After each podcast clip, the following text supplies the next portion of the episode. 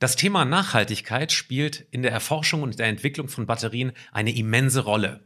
Daher wird auch an Batteriematerialien aus nachwachsenden Rohstoffen geforscht und gleichzeitig dient hier die Natur so ein bisschen als Blaupause, als Vorbild für Batteriematerialien. So werden zum Beispiel Rohstoffe kopiert und im Labor künstlich hergestellt und heute werden wir ergründen, was es zum Beispiel mit der Apfelbatterie und der Spinnenblutbatterie auf sich hat.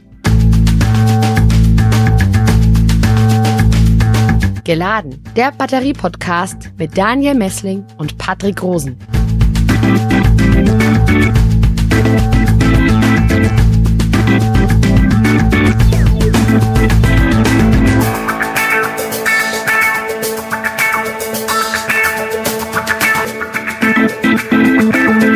Und damit herzlich willkommen bei Geladen, dein Batterie-Podcast für Elektromobilität, Energiewende und Batterieforschung. Liebe Zuschauerinnen und Zuschauer, wenn Ihnen diese Folge gefällt, Sie kennen das Spiel, drücken Sie gerne auf Abonnieren oder bewerten Sie unseren Podcast in Spotify, in Google und in Apple Podcast. Vielleicht merken Sie, ein Großteil der Themenvorschläge, der kommt mittlerweile von Ihnen. Also vielen, vielen Dank für alle diese Themenvorschläge und E-Mails, die uns erreichen. Wenn auch Sie einen haben, dann her damit gerne patrick.rosen.kit.edu oder an daniel.messling.kit.edu. Daniel, leg mal los. Ja, hallo Patrick. Ein gern gesehener Gast in unserem Podcast, Professor Maximilian Fichtner. Hallo, Herr Fichtner. Ja, guten Morgen. Für alle, die ihn noch nicht kennen, ich stelle ihn noch mal ganz kurz vor. Sie sind Professor für Festkörperchemie an der Universität Ulm und Sie sind Direktor des Helmholtz-Instituts Ulm. Außerdem sind Sie Sprecher der Forschungsplattform Celeste und des Exzellenzclusters Polis.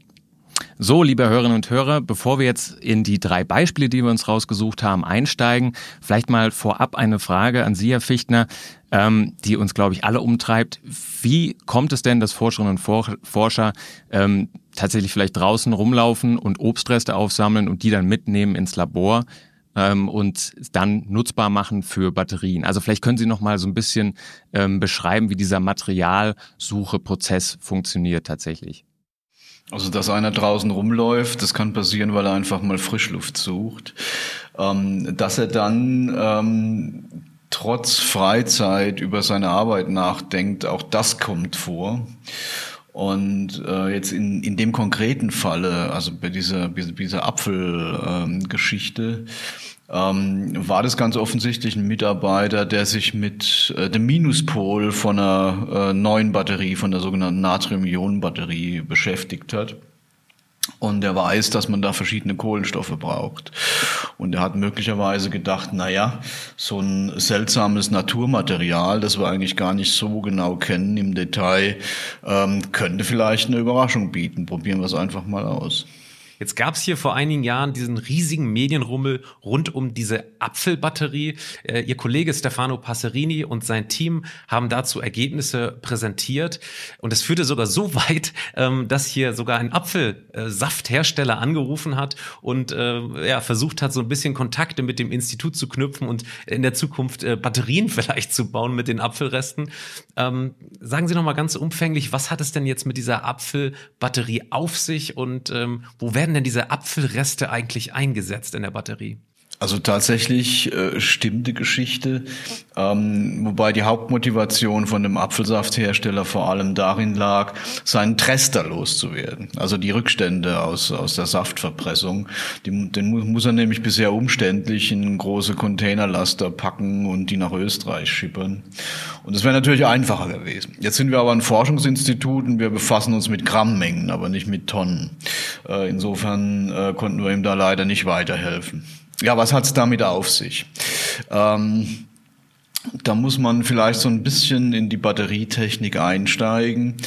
Ähm, ich habe ja gelegentlich mal erklärt, wie so eine Batterie, äh, Lithium-Ionen-Batterie funktioniert beim Minuspol. Ähm, da habe ich als gesagt, naja, das sieht so ein bisschen aus wie so ein Blätterteig. Ähm, dann kann man sich vorstellen, dass in die, ähm, in die Lücken von diesem Blätterteig das eigentliche Speichermaterial, nämlich das Lithium, ähm, einsortiert wird. Ja, oder dass es da reinwandert beim Beladen. Ähm, so, äh, wenn man das Ganze jetzt nicht mit Lithium macht, sondern mit Natrium, dann funktioniert es nicht richtig oder es funktioniert nicht. Äh, das Natrium mag da nicht in diese tiefen Schlitzfächer reinwandern. Äh, was es aber tut, ist, es verbindet sich doch gerne mit Natrium, äh, mit dem mit dem Kohlenstoff. Allerdings muss der anders aussehen und wir können uns das ein bisschen vorstellen, als würden wir diesen Blätterteig einfach zerbröseln. Ja, also dass wir also äh, kleinere Stücke bekommen, ähm, die dann so wild irgendwie übereinander geschichtet sind. Ähm, dann kann also so äh, gibt's noch Teile von dem Blätterteig, die erhalten sind, aber dann gibt's auch Lücken äh, zwischen diesen äh, Teilen, die da aufeinander liegen. Und dann gibt's auch noch vielleicht hier und da mal ein Loch, einen sogenannten Defekt ähm, äh, auf diesem Blätterteig drin. Das ist dann alles Kohlenstoff. Ähm, jetzt kommen wir zu Naturmaterialien. Naturmaterialien haben, ähm, ich sag mal, auf der Mikroskala oft eine sehr komplexe Struktur. Ähm, und was man hier tatsächlich gemacht hat, ist, äh, man hat also den Apfel äh, erstmal klein geschnitten, hat es dann getrocknet äh, im Ofen, äh, bis er wirklich hart und trocken war, hat es pulverisiert und dann wurde er äh, behandelt. Er, er wurde dann verkohlt ähm, und ähm, so dass praktisch aus dieser Struktur, die also in dem von diesem Apfel noch irgendwie vorhanden war, sich praktisch ein, ein Kohlenstoffabbild gebildet hat. Ja. Jetzt ist es aber so, jetzt sind ja in diesem Apfel nicht, ist, ist ja nicht nur Kohlenstoff drin oder, oder das, äh, die Zellulose oder die Stärke, sondern es sind ja auch noch Mineralien drin und sowas. Ja. Und das ist ein ganz entscheidender Punkt. Ähm, wenn man die dann, dann danach rauslöst mit einer Säure zum Beispiel und trocknet es wieder, dann hat man eben diese ganzen Fehlstellen und Löcher, äh, die man braucht und äh, zu denen das Natrium auch gerne hingeht. Ja, das heißt, wir haben also so eine Struktur geschaffen, die sieht ja so ein bisschen aus wie so ein zusammengeklapptes Kartenhaus mit lauter solchen Schichten. Und das sind überall Plätze, in denen man das Natrium speichern kann. Und das ist dann unser, unser Minuspol. Und das hat überraschend gut funktioniert. Sie sagen, es hat überraschend gut funktioniert. Ähm, warum hat es so gut funktioniert? Was, was ist da Ihre Annahme?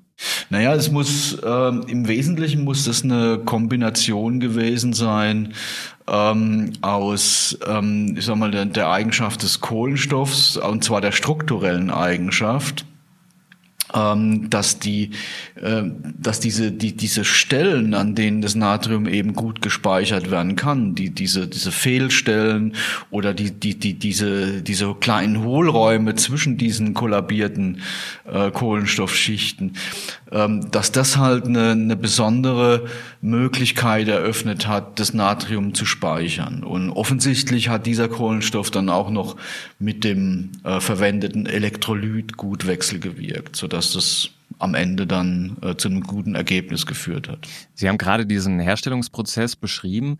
Ähm, also für alle, die, die nicht in der Batterieforschung tätig sind, vielleicht können Sie das nochmal kurz erklären. Ist das jetzt besonders aufwendig im Vergleich zu anderen ähm, Materialherstellungsprozessen oder, oder eigentlich normaler Standard, dass das ja, über, über wie viele Tage oder wie, wie lange dauert sowas, das, so ein Kohlenstoffmaterial dann herzustellen? Naja, das dauert dann schon ein paar Tage. Ähm, in, in der Batterietechnik ist es natürlich so, dass da ich will mal sagen, fast jeder Cent eine Rolle spielt. Ja, da, da, da schauen die Hersteller schon drauf, dass es einfache Prozesse gibt. Und äh, äh, wenn wir das jetzt mal gegenüberstellen wollen, also nehmen wir mal die Lithium-Ionen-Batterie zum Beispiel. Da haben wir auf der einen Seite Naturgraphit. Ja, dann haben wir vielleicht aber auch synthetischen Graphit, äh, den man auch aus, aus äh, biologischen Stoffen herstellen kann. Ähm, der synthetische Graphit, äh, den würde man jetzt gerne verstärkt einsetzen, weil der Naturgraphit vor allem aus China stammt. Da möchte man sich von den Abhängigkeiten lösen. Ähm, da ist es aber so, ähm, dass ähm, der Naturgraphit, der ist praktisch fertig. Der ist zwar relativ teuer, Ja, er ist aber fertig. Den muss ich eigentlich nur noch klein malen und irgendwie von der Größe her sortieren und vielleicht so ein bisschen rund machen, diese Kügelchen oder die, die Körnchen. Äh, dann kann ich den direkt einsetzen. Das heißt, ich habe zwar ein teureres Ausgangsmaterial, habe aber in der Prozessierung weniger Aufwand. Bei Naturmaterialien hat man immer so ein bisschen die, äh, die Herausforderung, wie aufwendig eigentlich der Prozess ist, bis das Material dann tatsächlich in der Batterie äh, verwendet werden kann. Und das kann halt sein, dass es so aufwendig ist, dass man da erstmal zögert. Trotzdem ist es eine ganz tolle Vision, eigentlich äh, Apfelreste irgendwie für Batterien zu benutzen. Kann man nun diesen Kohlenstoff tatsächlich auch für Lithium-Ionen-Batterien einsetzen oder ist das auch eher schwierig? Ähm, das ist noch nicht versucht worden äh, aus meiner Sicht. Ich glaube, das kann man schon machen. Äh, die Frage ist nur, ähm, wie sieht die Performance aus von dem Material? Und da könnte es sein, dass es der klassische Graphit ähm, da eben besser ist. Ne? Allerdings muss man auch sagen, die Natur bietet ja eine breite Variabilität. Und ähm, die Arbeiten, die sind ja nicht bei diesen Apfelresten stehen geblieben, sondern der Forscher fragt sich ja dann auch, ähm, warum funktioniert denn das Material eigentlich? Ne? Also wenn ich das verkohle und habe dann eine gewisse Kohlenstoffstruktur, ähm, was wäre denn auch die optimale Kohlenstoffstruktur? Und ich meine, da sind dann einige Sachen ausprobiert worden und am Ende des Tages äh, kommt man dann eben zum Beispiel drauf, dass Erdnussschalen äh, noch eine viel bessere Performance bieten als Apfelreste, ja, weil die einen höheren sogenannten Ligninanteil enthalten. Und ähm, wir, wir müssen auch mal schauen, ob wir da mit gewissen Hölzern wenn wir die verwenden, äh, ob wir da nicht auch weiterkommen. Aber das ist alles noch in der Entwicklung. Ja, wir haben Ihnen auch eine Frage von unserem letzten Gast, von Professor Ehlers, mitgebracht. Er fragt, in welchen Maßstäben könnten die resultierenden Batterien voraussichtlich hergestellt werden und welche Kapazitäten, Leistungen haben diese im Vergleich zu aktuell verwendeten Batterien? Vielleicht können Sie das auch so ein bisschen allgemeiner, es muss jetzt nicht auf die Apfelreste-Batterien, sondern eher so auf allgemeiner, wenn Sie sagen ähm, Erdnussschalen oder sowas. Naja, da muss man jetzt schon schauen, ähm, was man dann genau ersetzen möchte. Ähm, wir haben ja auch noch ein Thema später, wo wir auf, auf einen, einen Elektrolyten äh, ähm, äh, zu sprechen kommen werden. Ähm, in der Regel ähm, hat man bisher sich eher um die Frage gekümmert, welche Speichermaterialien können da ersetzt werden. Ne? Und da gibt's halt auf auf der Minuspolseite, auf der Anodenseite gibt's eben die Kohlenstoffe. Und auf der Pluspolseite, da gibt's wieder andere Funktionsmaterialien wie in dieser äh, sogenannten Spinnenblutbatterie. Aber da gibt's auch andere Funktionsmaterialien. Ähm, letzten Endes ist es so, dass man halt sagen kann, es gibt die Perspektive großtechnisch daraus, nachhaltig und günstigen Materialfluss bereitzustellen. Ähm, äh, einige sprechen auch davon, dass ihre Batterien kompostierbar seien. Ja, das ist natürlich auch irgendwo wäre ein Vorteil. Ähm, dann ist es aber auch so, ähm, man muss sich vielleicht hier ein bisschen verabschieden von der Idee, dass wir sowas in einem Auto wiederfinden. An einem Auto oder einem Handy. Äh, schlicht einfach deshalb, weil Naturmaterialien, diese Biomaterialien, das sind ja organische Materialien und die sind tradition traditionell sind die leichter als Metalle oder Metalloxide, ja, was wir eben verwenden in der Batterie zu großen Teilen. Das heißt, leichter, das klingt erstmal wie ein Vorteil, bedeutet aber auch, dass das Material pro Masse voluminöser ist. Ja, ein Kilogramm nimmt dann einfach einen größeren Raum ein. Ähm, das heißt, die Batterien werden dadurch größer. Ja, die haben zwar andere Vorteile, sind vielleicht auch sehr, sehr schnell beladbar. Das haben wir ja auch gesehen äh, in dem einen Beispiel. Aber ähm, sie haben halt ähm, nicht alle Einsatzmöglichkeiten äh, aufgrund ihrer Volumenbeschränkung, äh, die wir jetzt äh, vielleicht gewohnt sind von einer klassischen Lithium-Ionen-Batterie. Insofern muss man da genau hinschauen, um was es sich äh, handelt und dann halt ähm, gucken, welche Anwendung die geeignetste wäre.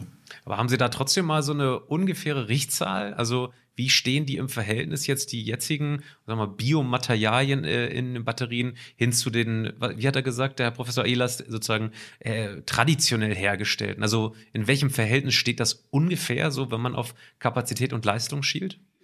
Naja, ich glaube, wir, wir ver vergleichen da ein bisschen Äpfel mit Birnen. Insofern ähm, ist es schwierig, weil also mir ist jetzt kein Pluspol bekannt, zum Beispiel, ähm, der jetzt aus einem Naturmaterial hergestellt äh, worden wäre. Insofern habe ich da gar keinen Vergleich. Und, und beim, beim Minuspol, ähm, bei diesen äh, ähm, Natrium-Ionen-Batterien, ähm, da gibt's meines Wissens auch keine Vergleiche, wo das mal jemand wirklich gegenübergestellt hätte. Man weiß natürlich, dass die alle unterschiedlich performen, aber die äh, Naturmaterialien, wenn man sie richtig behandelt, äh, sind etwa gleich auf mit den synthetischen chemischen Materialien was die Speicherkapazität angeht und die Beladungsgeschwindigkeit. Ähm, aber wie gesagt, äh, man muss dann nochmal im Detail genau schauen, wo man das genau einsetzen kann. Ja, wir haben ja in diesem Podcast schon öfter darüber geredet, dass die Zukunft wahrscheinlich eher so aussehen wird, dass man für unterschiedliche Anwendungen auch unterschiedliche Batterielösungen finden wird. Also jetzt Natrium-Ionen-Batterien drängen so langsam auf den Markt. Ähm, ist das richtig aus Ihrer Sicht? Könnte man sich vorstellen, dass dann in Zukunft auch vielleicht ähm, eher in kleinerem Maßstab lokal beispielsweise Apfelreste in Natrium-Ionen-Batterien fließen und diese dann in ja, Heimspeichern oder sowas eingesetzt werden? Also eher auf kleinerem Maßstab, individuelle Lösungen sozusagen?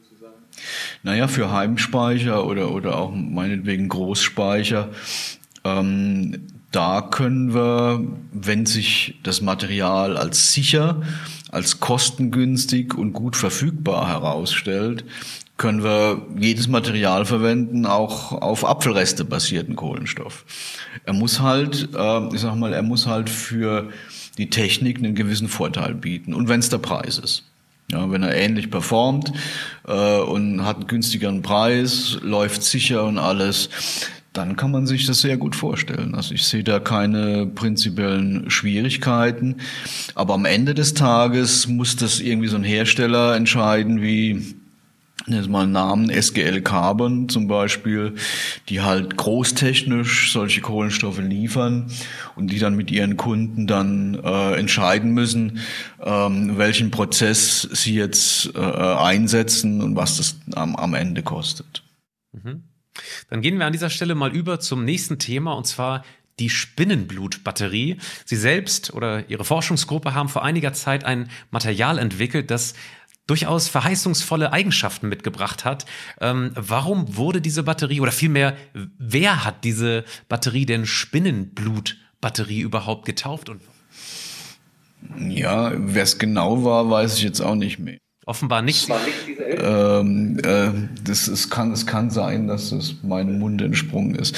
Aber ähm, der Punkt ist, ähm, dass es sich hier um ein Material handelt, was äh, ist ein sogenanntes Kupferporphyrin. Ähm, und ich sag mal, eine ähnliche Verbindung kommt in der Natur vor ähm, und macht ähm, das Blut von Spinnen, Krebsen und Schnecken blau. Also das, was bei uns rot ist, ähm, das ist äh, dort blau. Und zwar ist es der Blutfarbstoff, bei uns ist es ja Hämoglobin. Äh, der ist im Prinzip ähnlich aufgebaut, nicht gleich, aber ähnlich. Ähm, das ist mehr oder weniger wie, wie, wie, so, ein, wie so eine äh, Scheibe, die in der Mitte äh, äh, offen ist. Und diese Scheibe besteht aus Kohlenstoff und Stickstoff und Wasserstoff und Sauerstoffatomen. Das ist also so, so ein Ring. Und in der Mitte dieser Scheibe sitzt ein Metallatom. Ja? Wenn das äh, Eisen ist, dann ist es Hämoglobin, was wir in unserem Körper haben. Ähm, wenn es Magnesium ist, dann ist es Chlorophyll. Das ist also das, was überall in der Natur vorgeht. Das ist ein, das häufigste Biomolekül, glaube ich, Chlorophyll. Und wenn es eben Kupfer ist, ähm, dann ist es äh, dieser, dieser blaue Farbstoff, der auch in der Lage ist, Sauerstoff zu binden. Und wenn es Kobalt ist, zum Beispiel, dann heißt das Ding Vitamin B12, Cyanocobalamin. Ähm, das heißt, das ist, ein, das ist ein universelles Molekül, was in der Lage ist, seine Eigenschaften stark zu verändern, je nachdem, was da für ein Metall in der Mitte sitzt. Und äh, das ist uns mehr oder weniger durch Zufall äh, äh in den Schoß gefallen. Ähm, das Molekül gab es schon in einer anderen Arbeitsgruppe und da haben sich zwei Doktoranden einfach getroffen und der eine hat gesagt, Mensch, wir haben da dieses Kupferporphyrin, ähm, das könnte sein, dass das in der Lage ist, ähm, Elektronen zu speichern, ja, äh, nach unserer Ansicht. Na, probiert es doch mal aus. Und dann, und dann äh, hat es wirklich performt und, und war, hatte fantastische Eigenschaften gezeigt. Können Sie mal bitte auf die Eigenschaften ein bisschen genauer eingehen? Was, was sind da die Vorteile? Was war die großartige Performance? Also was, was schon mal ungewöhnlich ist, ist, dass dieses Speichermaterial etwa eine Speicherkapazität hatte wie ähm, sagen wir, eine klassische Kathode von einer, von einer Lithium-Ionen-Batterie. Ja, das ist für ein organisches Material nicht selbstverständlich. Und das nächste war, dass, dass man, naja, dass es sehr stabil läuft. Ja, wir haben, wir haben da 6.000, 8.000 B- und Entladungszyklen gefahren, immer wieder, und es hat kaum nachgelassen. Auch das ist ungewöhnlich, weil organische Substanzen typischerweise nachlassen mit der Zeit, weil sich das irgendwie auflöst oder sowas und dann in den Elektrolyten entschwindet. Und das nächste war halt, ähm, man konnte das Material binnen einer Minute auf oder entladen. Und das ist auch ungewöhnlich. Jetzt habe ich das vielleicht verpasst. Äh, das Material wurde im Pluspol eingesetzt, oder? Genau, okay. Warum sprechen Sie von wahr eigentlich? Also wird da nicht mehr dran geforscht oder warum sprechen Sie in der Vergangenheit? Ja, also im Augenblick äh, haben wir es auch noch auf dem Radar, allerdings für eine andere, für eine andere Eigenschaft. Ähm, und wir, wir haben im Laufe der Forschung festgestellt, in der Entwicklung, weil wir hatten auch mit Firmen gesprochen, da ist uns genau das Thema begegnet, dass die Kosten eben eine Rolle spielen. Ähm, das ähm, war im konkreten Fall so, dass das Material ähm, zwar sehr gut läuft, ähm, dass wir es aber dazu chemisch modifizieren müssen. Das heißt, wir müssen also für die Fachleute, wir müssen da Dreifachbindungen irgendwie äh, äh an, anbauen, ähm, über die sich dann das Material automatisch beim B- und Entladen miteinander vernetzt, was wie wir glauben, auch die Grundlage dafür ist, dass es so stabil läuft. So, und, und, und dazu sind mehrere chemische Prozessschritte notwendig. Ja, und wenn man das dann macht und hat schon eine Ausgangssubstanz, die nicht ganz günstig ist, sondern die, die ist schon mal vorbehandelt in einer Weise, dann landet man dann an Pre bei Preisen, die einfach nicht konkurrenzfähig sind. Da kostet das Gramm 100 Euro oder sowas. Ja.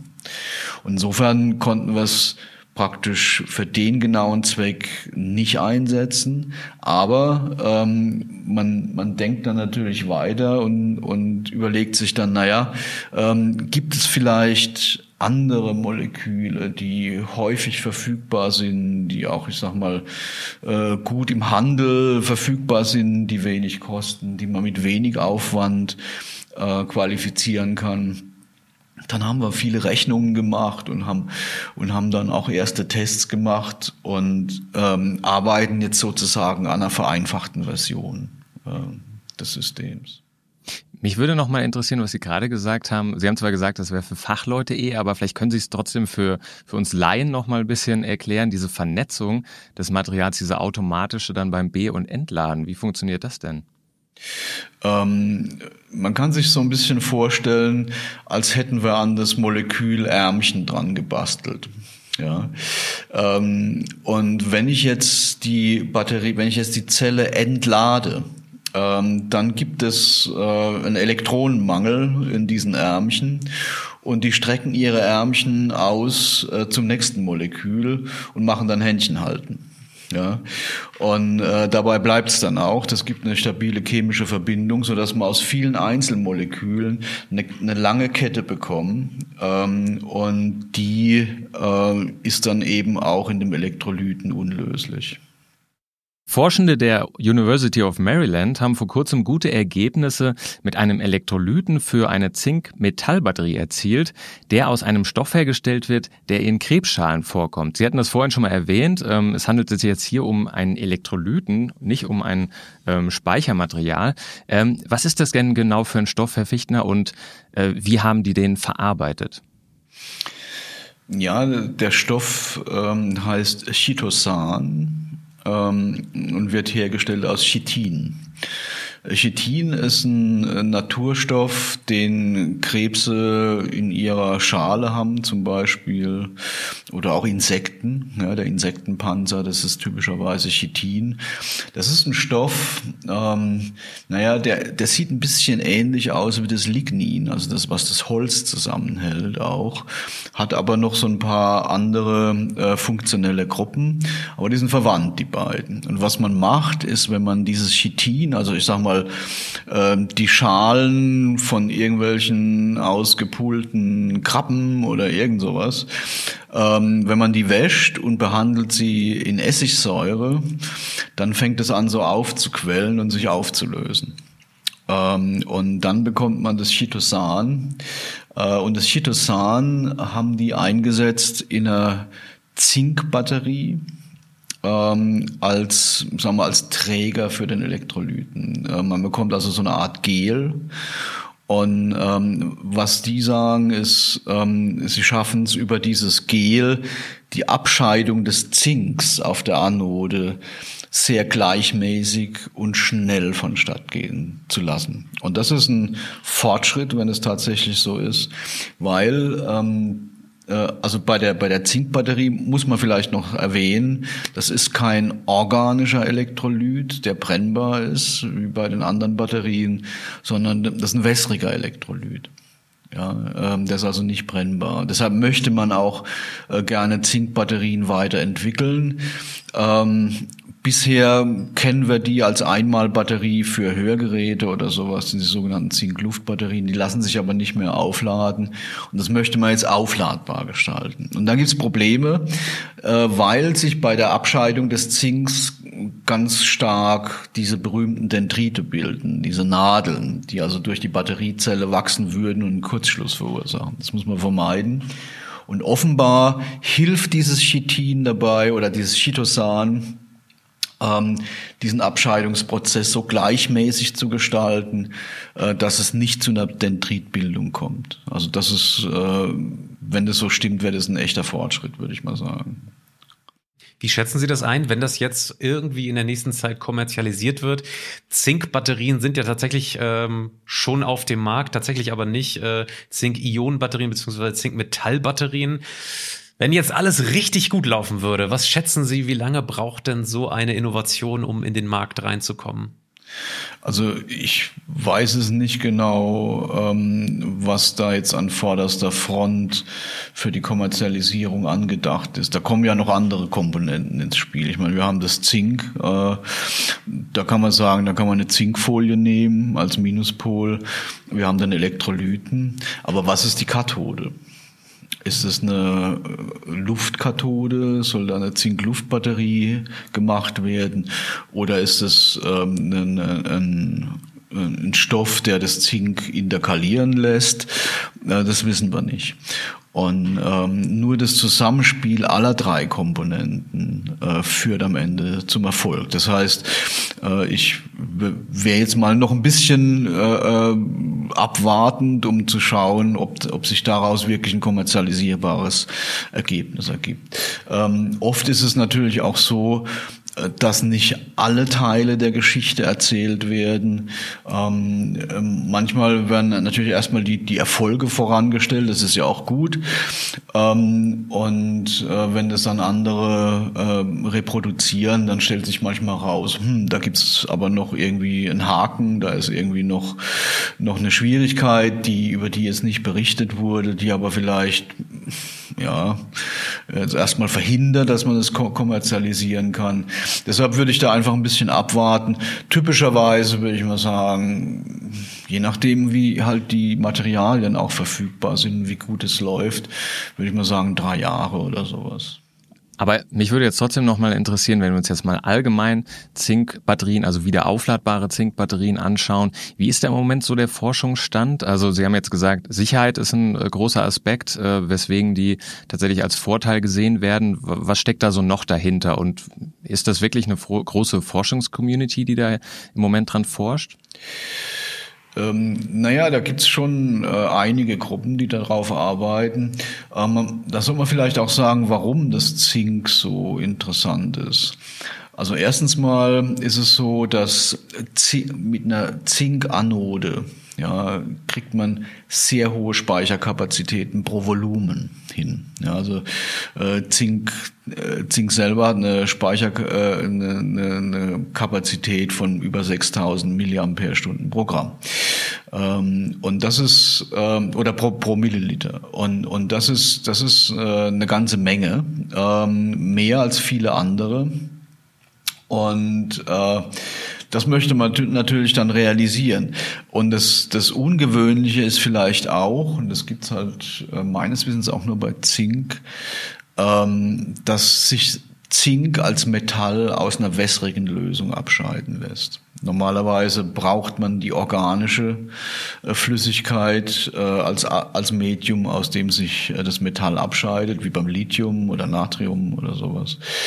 Ähm, aber bei Zink funktioniert es eben auch wässrig. Das heißt, man hat ein relativ einfaches System, konzeptionell, was eine hohe Speicherdichte bringt, theoretisch. Ja, und das versucht man zu realisieren. In der Praxis stößt man dann auf die erwähnten Probleme mit der Dendritbildung und sowas. Das ist, ich will mal sagen, das ist eins der Hauptthemen. Und dann brauchen wir eben auch noch eine, einen Pluspol, eine Kathode.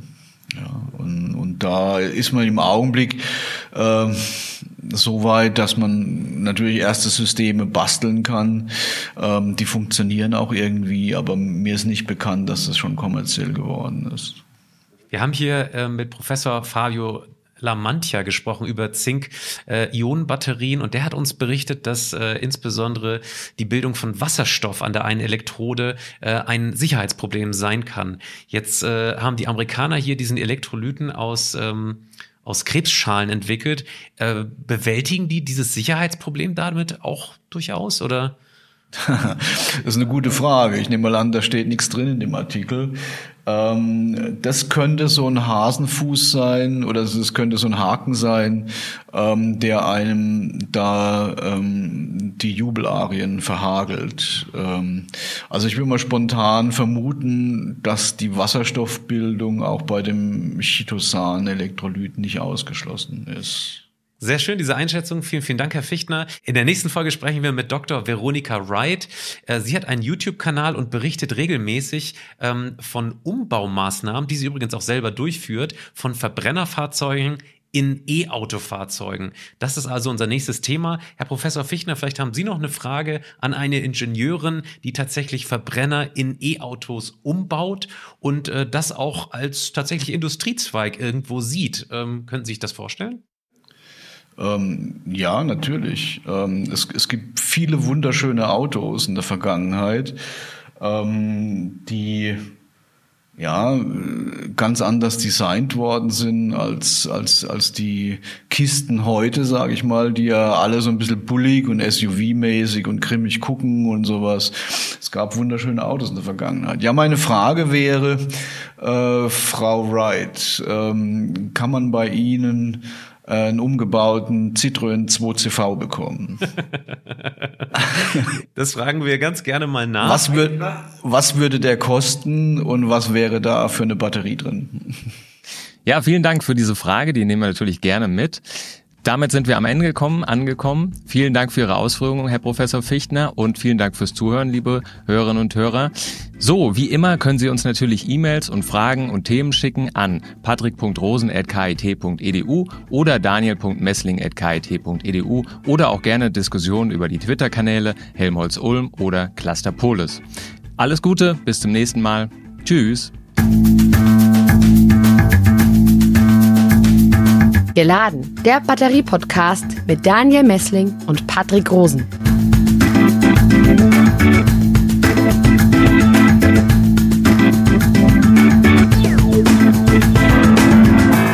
Podcast wurde produziert vom Center for Electrochemical Energy Storage Ulm und Karlsruhe, kurz Celeste, einer Forschungsplattform des Karlsruher Instituts für Technologie, der Universität Ulm und des Zentrums für Sonnenenergie und Wasserstoffforschung Baden-Württemberg.